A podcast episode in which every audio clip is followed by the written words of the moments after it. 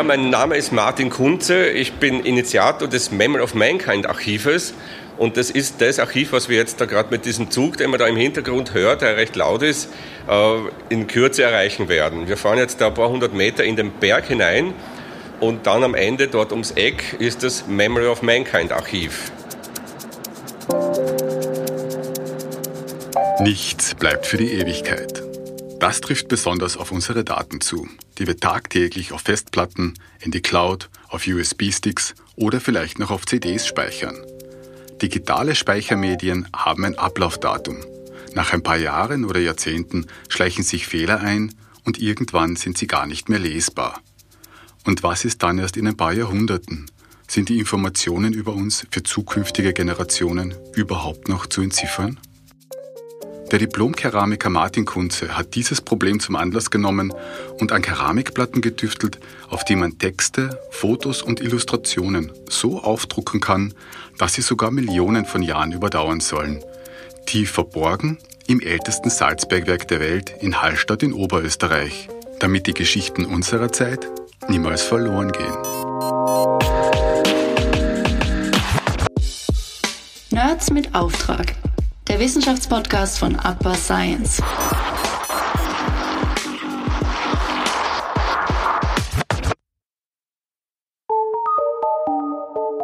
Mein Name ist Mario Wasserfaller und ihr hört die erste Ausgabe von Nerds mit Auftrag, den Wissenschaftspodcast von Upper Science. Ab sofort stellen wir hier alle zwei Wochen eine Person vor, die ein interessantes Thema erforscht und fragen nach, was sie oder ihn auf die Idee gebracht hat – welche Probleme sich dabei in den Weg gestellt haben und wie wir alle von dieser Forschung profitieren können.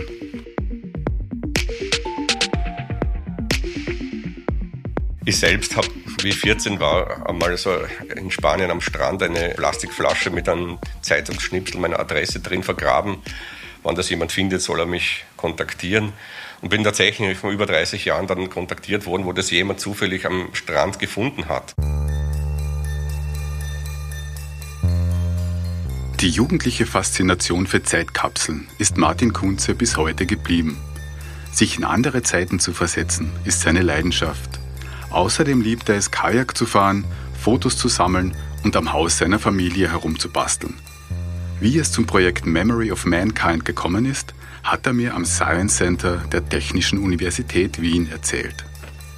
Worum geht es bei dem Projekt Memory of Mankind? Können Sie das kurz beschreiben und welche Ziele sind damit verbunden?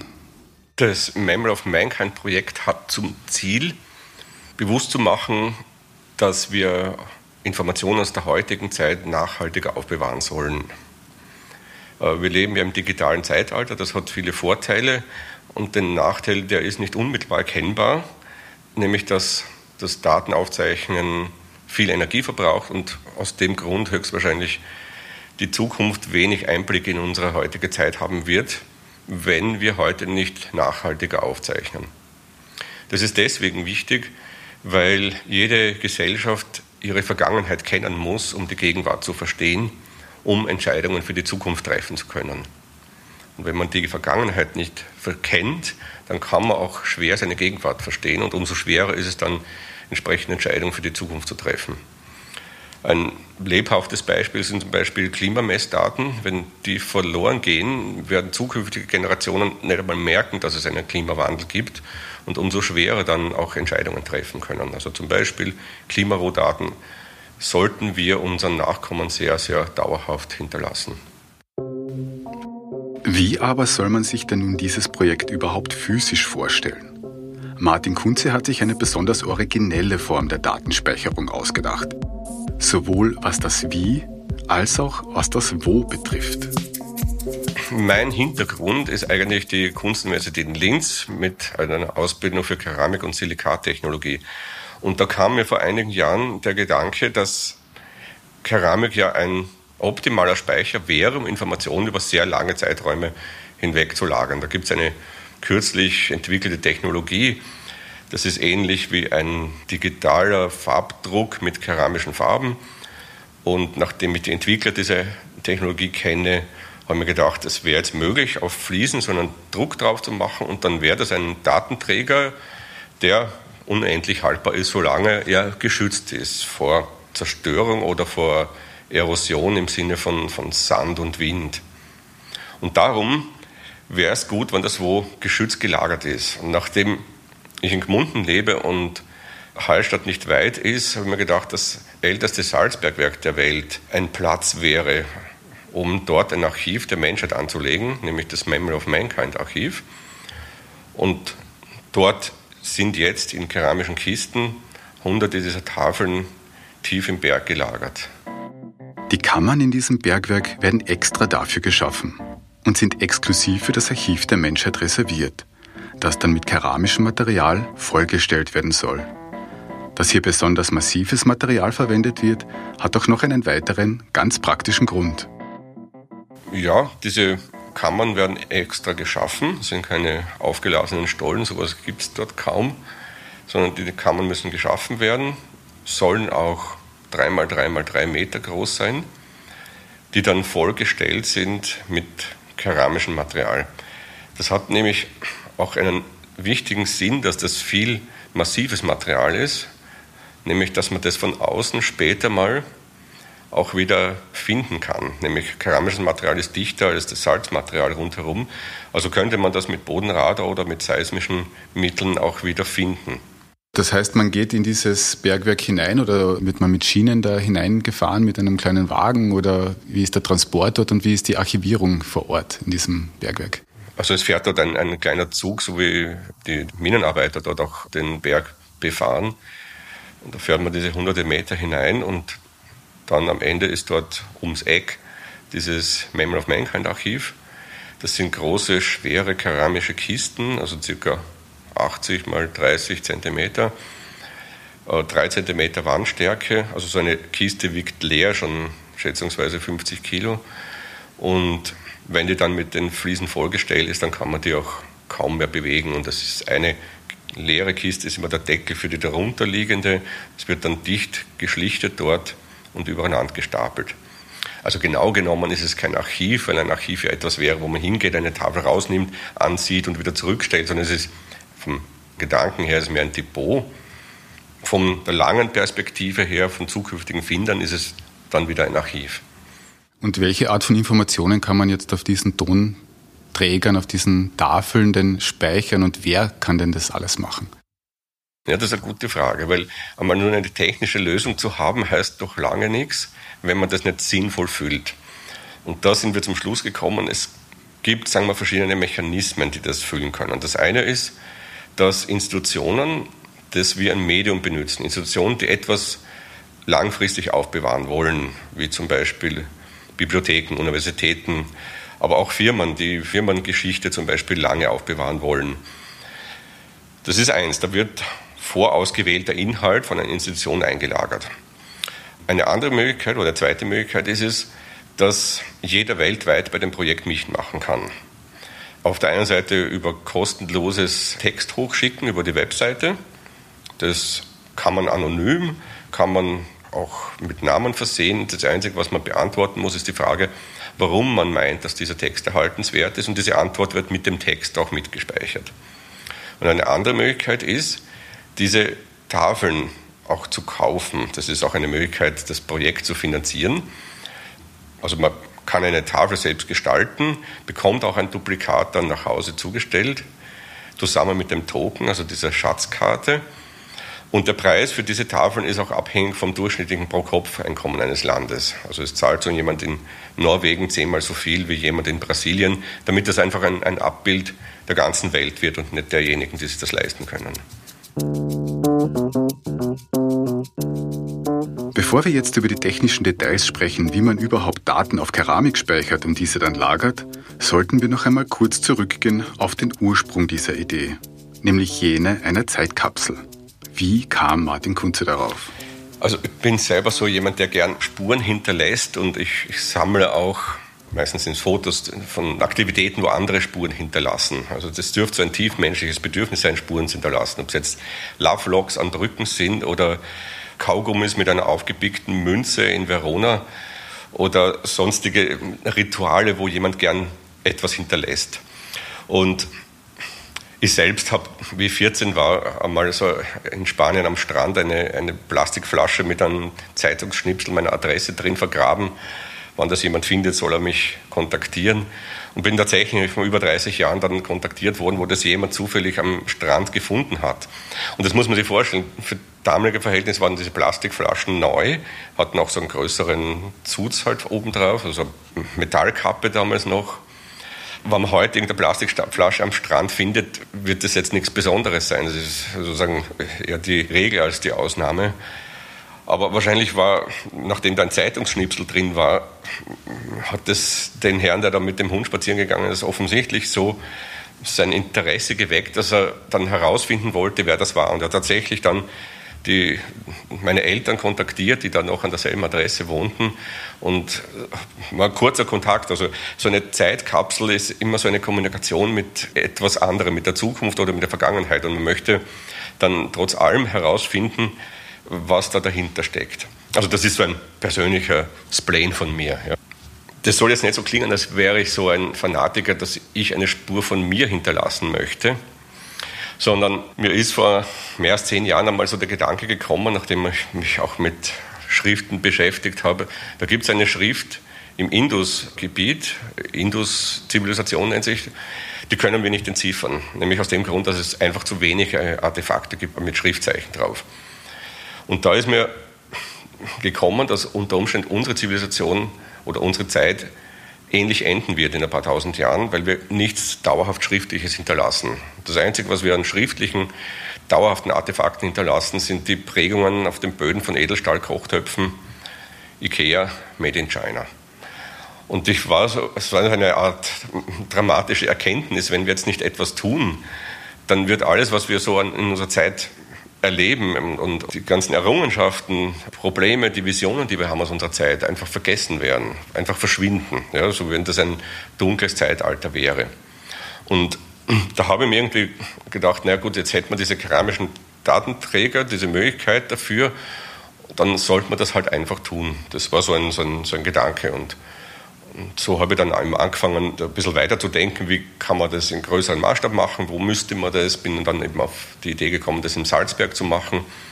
Habe damals auch den CEO versucht zu erreichen, den Geschäftsführer von der Saline Austria. Habe dort angerufen, natürlich kommt man nicht an den Geschäftsführer, sondern an die Sekretärin, deren Hauptaufgabe ist, Leute abzuwimmeln, die irgendwas vom Geschäftsführer wollen und habe der versucht zu schildern, was ich will, also da auf keramischen Tafeln in Salzburg für eine Million Jahre und so. Jedenfalls das typische, ja, wir rufen sie zurück. Hm. Tatsächlich ruft jemand nach 15 Minuten zurück. Und zwar der Geschäftsführer der Saline Austria. Weil irgendwie war ihr das nicht ganz geheuer, dass da ein Verrückter anruft und irgendwas von einer Million Jahre und Informationsaufbewahrung schwafelt. Dieser Geschäftsführer war nämlich selbst Geologe und verstand auf Anhieb Martin Kunzes Anliegen. Und darum haben wir uns da sehr schnell auch persönlich verstanden und sehr schnell auch dieses Projekt ins Leben gerufen, auch Verträge gemacht und dass das dann dort auch bleiben muss zum Beispiel und der Raum zur Verfügung gestellt wird, dem man zwar dafür zahlt, dass er geschaffen wird, aber dass das dann dort drinnen bleibt. So war der Anfang. Also es waren einige Hürden, zwar jetzt nicht äh, unüberwindbare, aber auf der anderen Seite doch erfreulich, dass es geklappt hat. Und dann habe ich begonnen, das auch in der Öffentlichkeit zu erzählen, aber da war es anfangs schwer. Also es war damals noch schwer, vor zehn Jahren, zu erklären, warum das nötig ist. Jeder hatte seine DVDs oder CDs mit den Daten zu Hause und da hat man es ja eh, wozu sollte man das speichern. Heute, nach zehn Jahren, hat man keine solche Datenträger, das ist in der Cloud und es ist viel klarer geworden, wie verletzlich und fragil eigentlich unsere, unsere Daten sind. Und dass man sich da selbst verewigen kann, war so ein bisschen, man kauft ein Grundstück am Mond oder man benennt einen Stern oder so weiter. Also das war nicht wirklich so, wie ich mir das vorgestellt habe, dass die Berichterstattung der öffentliche ist. Habe das dann auch vollkommen eingestellt und habe dann über Jahre dieses Netzwerk an Wissenschaftlern aufgebaut. Bin mittlerweile bei Vorträgen, Konferenzen, äh, Workshops, wo es um Langzeitinformation geht, um Kulturerbe, um wie wird Kulturerbe in der Zukunft gesehen werden. Interessanterweise auch von der Atomindustrie eingeladen worden. Bin mittlerweile Delegierter bei der OECD von der österreichischen Außenministerium bei der Nuclear Energy Agency auch als Vorsitzender der Arbeitsgruppe, wo es um Langzeitspeicherung von Information geht. Also dieses Memory of Mankind Projekt, so wie ich mir das vorstelle, erfüllt eigentlich seinen Zweck. Es soll so ein Leuchtturm sein für nachhaltige Informationsaufbewahrung und gleichzeitig auch eine technische Lösung dabei anbietend. Nun aber zu den Keramiktafeln. Wie funktioniert die Datenspeicherung technisch genau? Ja, also das ist eine technische Methode, in dem keramische Farben so ähnlich wie färbige Glasuren auf Keramik aufgebracht wird. Das ist eine Auflösung, die ähnlich wie ein Farblaserdruck ist. Da kann man Texte und Bilder aufbrennen. Rein technisch ist das ein Ausdruck aus diesem modifizierten Drucker auf ein Papier mit einer eingetrockneten Gelatinschicht. Der Druck kommt dann über so einen Laminator wird der noch überzogen mit einer Lackschicht und dann kommt das ganze Papier ins Wasser und dann wird diese Gelatinschicht weich und dann kann man das Ganze vorsichtig auf die Fliese legen. Der Lack hält den Druck zusammen und das Papier kann man vorsichtig darunter wegziehen, wie so ein Abziehbild oder Schiebebild. Und dann wird das aufgewalzt und gerakelt, dass da kein Wasser und keine Luft dazwischen ist, getrocknet und bei 850 Grad im Ofen aufgebrannt. Und damit ist es dann temperaturbeständig bis 1200 Grad. Wie kann man sich denn jetzt ganz für den Laien heruntergebrochen wirklich vorstellen, was ist denn da der gravierendste, buchstäblich der gravierendste Unterschied zwischen einem herkömmlichen Datenträger wie einer CD-ROM und jetzt einer Keramikplatte, wie Sie sie quasi schon herstellen? Bei einer CD-ROM, wenn man da drauf schaut, wenn man glänzt sie, wenn man mit einem Mikroskop drauf schaut, sieht man da Punkte, Striche, also graues Rauschen eigentlich. Also man kann nicht erkennen, was da drauf ist. Bei den Informationsträgern, die jetzt im Memory of Mankind Archiv verwendet werden, ist es Text und Bild, also etwas, was mit dem freien Auge unmittelbar als Information erkannt werden kann. Das ist einmal schon das Wichtigste, dass etwas als Informationsträger erkannt wird. Weil wenn wir irgendeinen USB-Stick haben, und das wird in tausenden Jahren gefunden. Wie kann jemand wissen, dass das überhaupt ein Informationsträger ist?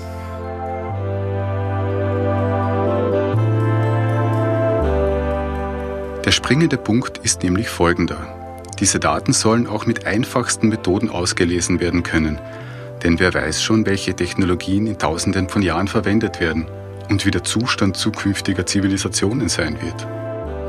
Die ersten Tafeln, die wir verwendet waren, genau diese wie Badezimmerfliesen mit einem Text- und Bilddruck drauf. Die Kapazität ist da relativ bescheiden von 50.000 Zeichen pro 20 mal 20 Zentimeter.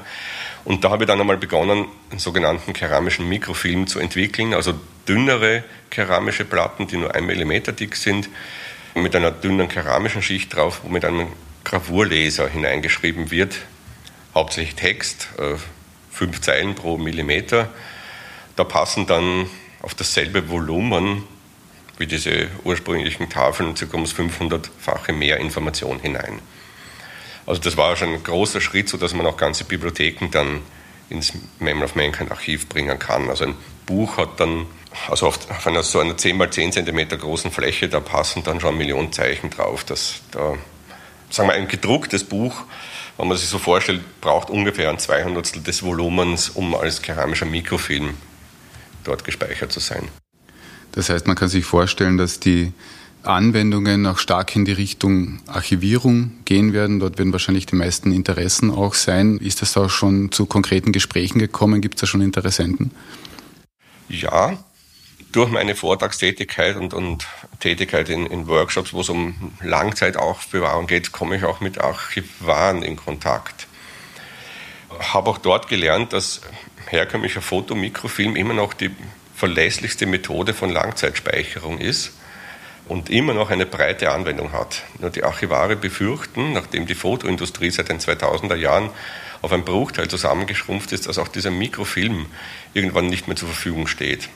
Und haben natürlich großes Interesse an dieser neuen Technologie gezeigt. Und deswegen haben wir jetzt parallel zu dem Memory of Mankind Projekt ein Forschungsprojekt auf der TU begonnen, das von der österreichischen FFG gut unterstützt wird, mit dem Ziel, auch keramisches Material für analoge und digitale Informationsträger herzustellen.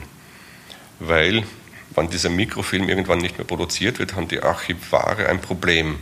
Sie wissen nicht mehr, wie Sie Informationen über hunderte Jahre aufbewahren, weil die digitale Datenaufbewahrung die teuerste ist. Vor allem, sie ist nicht nur teuer, weil es viel Energie verbraucht, sie ist auch deswegen teuer, weil die Datenträger alle paar Jahre ausgetauscht werden müssen, Migrationsprozesse überwacht werden müssen. Also das meint man vermeintlich, das digital ja ist eh da und dann speichert man es, aber unterm Strich ist das die allerteuerste Aufbewahrung, wenn es um Langzeitaufbewahrung und Langzeit bedeutet ein paar Jahrzehnte. Da gibt es ein paar Zwischenlösungen mit, mit Band, auch das hält gerade einmal zehn Jahre, das muss auch wieder übertragen werden. Und da haben wir mit keramischen Datenträgern einen Ansatz gefunden, wie man einmal schreibt und das für alle Zeit auslesbar ist. Und Keramik muss man sich dann ein bisschen so vorstellen wie Glaskeramik. Das ist auch transparent und dünn und ein bisschen flexibel. Also von der Stärke tatsächlich so wie, wie Mikrofilm oder wie Filmmaterial. Im analogen Bereich ist das einsetzbar wie Mikrofilm. Also man kann in Vergrößerung Fotos oder Texte sehen. Und im digitalen Bereich kann man sogar noch kleiner schreiben, sodass das in Zukunft dann in digitalen Datencentern für die Aufbewahrung von Informationen genützt wird, die über längere Zeiträume gespeichert werden soll. Das klingt jetzt sehr abstrakt, aber man kann das, glaube ich, sehr gut sich vorstellen, dass wir früher Fotoalben vererbt haben und heute haben wir die, unsere Fotos auf dem Handy, die dann in der Cloud gespeichert einem Account sind. Und es ist durchaus vorstellbar, dass die nächste Generation dann unsere Fotos nicht mehr als Fotoalbum bekommt, sondern als Cloud-Account übertragen bekommt, wo dann die Zugriffsrechte auch dafür da sind. Irgendwie muss das aufbewahrt werden. Es wird sicher ein Geschäftsmodell werden von den Providern wie Google oder, oder Amazon oder, oder Apple und so weiter, dass man dann auch dafür zahlt, dass die Fotos erhalten bleiben. Weil es kostet sehr viel Energie, es kostet sehr viel Materialeinsatz. Und wenn das so weitergeht, wie es äh, prognostiziert ist, dann werden wir 2030 20 Prozent des globalen Energiebedarfs allein für diese Information Communication Technologies verwenden, wenn wir nicht vorher Möglichkeiten finden, wie allein die Speicherung, die ein Drittel dieses Volumens ausmacht, irgendwie nachhaltiger hinbekommen. Und was macht jetzt diese Technologie beziehungsweise auch diese Datenträger so derart robust und resistent gegenüber allen möglichen Einflüssen, dass sie eine Million Jahre, sagen wir, haltbar sind? Sie sind erstens aus Materialien, die mineralisch sind, also nicht organisch. Es kann nicht von selbst degradieren oder es kann, sind keine Weichmacher drin, die irgendwann ausdampfen. Es verformt sich nicht, wenn es mehr als 80 Grad kriegt. Also das hält sogar einen Brandstand, der in einem Datencenter. Also das selbst ist das Material unbrennbar. Und das, diese Kassetten, sagen wir, in denen das gespeichert ist, dann aus Aluminium sind, also sind höchstens die Kabel von dem Robotersystem, das was brennen kann, aber ansonsten brennt das selbst ja schon mal nicht. Das ist einmal ein großer Vorteil. Es muss nicht gekühlt werden, es, die Luftfeuchtigkeit muss nicht kontrolliert werden, weil dieses Material an sich schon sehr viel aushält. Es ist wasserfest, es hält einen Magnetpuls aus, es kann nicht korrodieren, weil das schon Oxide sind eigentlich alles das, was herkömmliche Datenträger zerstört. Das kann nicht von Mikroben befallen werden, so wie Fotos oder wie Film. Alle so Parameter, die man so kennt, die herkömmliche Datenträger zerstören, schaden diesem keramischen Datenträger nicht. Das heißt, diese extreme Robustheit und Langlebigkeit von diesen Datenträgern bringt ja auch mit sich, dass sie für extreme Einsätze und Anwendungen geeignet werden. Ich denke da an Atomendlager, ich denke an Weltraummissionen. Gibt es da auch schon Überlegungen? Ja, also für Atomendlager definitiv, weil da braucht man Informationsträger, die die Information über 30.000 Generationen behält, zumindest so, dass ein Atommülllager so beschrieben wird, mittels Symbolen oder universellen Zeichen, sodass zukünftige Generationen wissen, was da unten verborgen ist. Es geht ja weniger darum, jetzt da zu warnen oder den Zugang für immer zu verbergen, sondern die Information, was das für ein Material ist, weil es könnte durchaus für einen Wert darstellen in Zukunft. Es ist jetzt nicht nur neben den radioaktiven Substanzen, ist auch Unmengen von Kupfer und Edelstahl auch da vergraben im Granit, wo nie jemand danach suchen würde. Also rein aus einem langfristigen, wie soll man sagen, Recycling-Gedanken sollten wir darauf hinweisen, welche Materialien wir da der Erdoberfläche entziehen und an einem Ort verstecken, wo nie jemand danach suchen würde.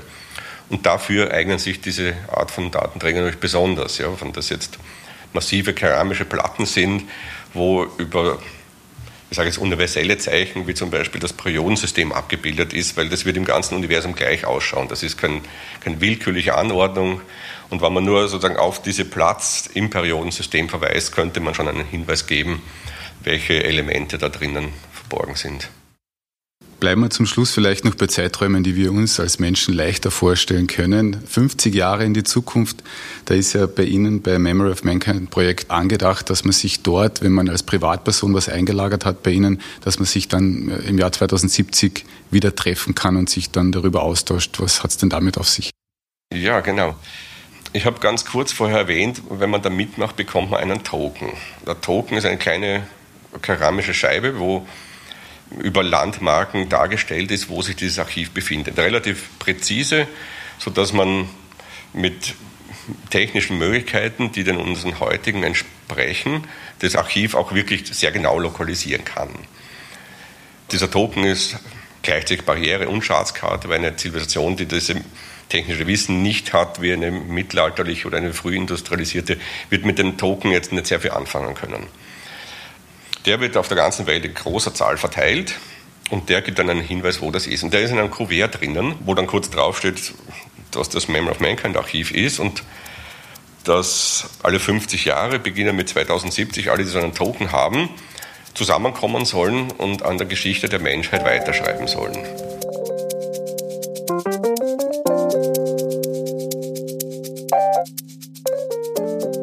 Okay, keine Panik. Eure Daten lösen sich nicht von heute auf morgen in Luft auf. Aber allein das Bewusstsein, dass es kein digitales Familienalbum mehr gibt, das Generationen überdauert, sollte zu denken geben. Die Forschung an haltbaren Datenträgern ist eine Zukunftsfrage, denn die Speicherung von Daten verschlingt immer mehr Energie und stößt große Mengen an Treibhausgasen aus. Memory of Mankind ist, wie Martin Kunze bereits erwähnt hat, nur noch Teil eines größeren Forschungsprojekts an der Technischen Universität Wien, wo die Datenträger der Zukunft entwickelt werden sollen. Die nächsten Schritte unmittelbar sind, dass 2024 das Salzkammergut europäische Kulturhauptstadt ist. Und da werden wir natürlich auch diese Möglichkeit nützen, da auch jetzt an eine größere Öffentlichkeit zu gehen. Plan ist, dass wir ein Time Travel Guestbook machen, also jeder kann sich dort im Gästebuch der Menschheit eintragen. Aber das hat so den Hintergrund, also wir bereisen gerne Orte, also wenn wir reisen, denken wir an Orte, aber wir denken weniger daran, dass wir auch durch die Zeit reisen. Also jeder, so er vorher nicht verstirbt, wird in 2024 vorbeikommen. Und dann kann man sozusagen sagen, 2024 war ich auf diesem Planeten, I was here und kann einen Eintrag in das Gästebuch der Menschheit machen.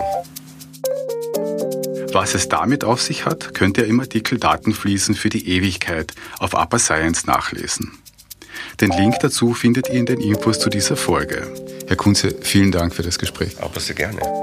Wenn ihr jemanden vorschlagen wollt, den oder die wir interviewen sollen oder sonstiges Feedback zu unserem Podcast habt, freuen wir uns über ein Mail an science.apa.at.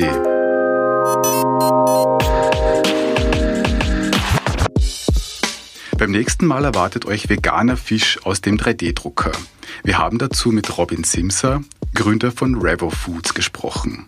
Damit Mahlzeit und auf ein baldiges Wiederhören bei Nerds mit Auftrag, dem Wissenschaftspodcast von Upper Science.